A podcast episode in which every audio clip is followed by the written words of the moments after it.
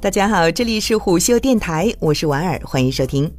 昨天，滴滴对外确认完成五十五亿美元融资。这轮融资主要用于全球化战略的推进和前沿技术领域的投资。滴滴并未披露这轮融资的投资方。此前有媒体报道称，交通银行、招商银行以及软银、银湖资本等参与该轮融资，并且滴滴在这一轮的估值到了五百亿美元。由于融资轮数太多，滴滴到底融了几轮已难以计数。虎嗅大致捋了一下，这一轮应该是滴滴融到的第七轮，也就是这轮。不加优步中国的融资数额，滴滴的融资额度应该超过了一百五十亿美元以上。新一轮融资的特点是国家队继续加持，交通银行、招商银行入局。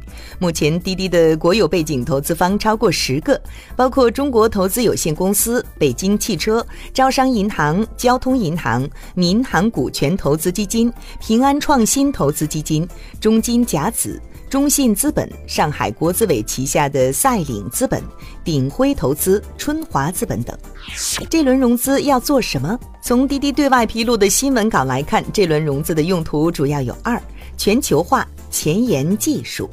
从去年八月之后，滴滴开始对外强调国际化，并投资入股巴西、东南亚等地打车软件，并与国际租车公司安飞士达成合作。原因也不难理解，在新政的阻力下，滴滴必须挖掘潜力业务。中国互联网公司进一步挖掘市场，无非两条路。拓展海外或者渠道下沉至四五线城市，甚至乡镇农村。专车租车业务不适合乡镇农村及经济不发达的区域。相比较下乡，国际业务更具有潜力及引人遐想。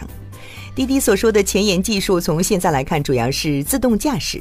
包括 Uber 在内，所有的打车软件都在做自动驾驶。他们有着大量的用户、海量的路线，有着数据上的优势。一旦无人驾驶汽车开始批量使用，将极大降低滴滴运营的人力费用，产生巨大经济效益。三月九号，滴滴出行宣布，在美国硅谷成立研究院，重点发展大数据安全和智能驾驶。不过，从目前来看，无论是国际化的拓展，还是自动驾驶的研发，滴滴都还处于起步阶段，短期见效可能性很小。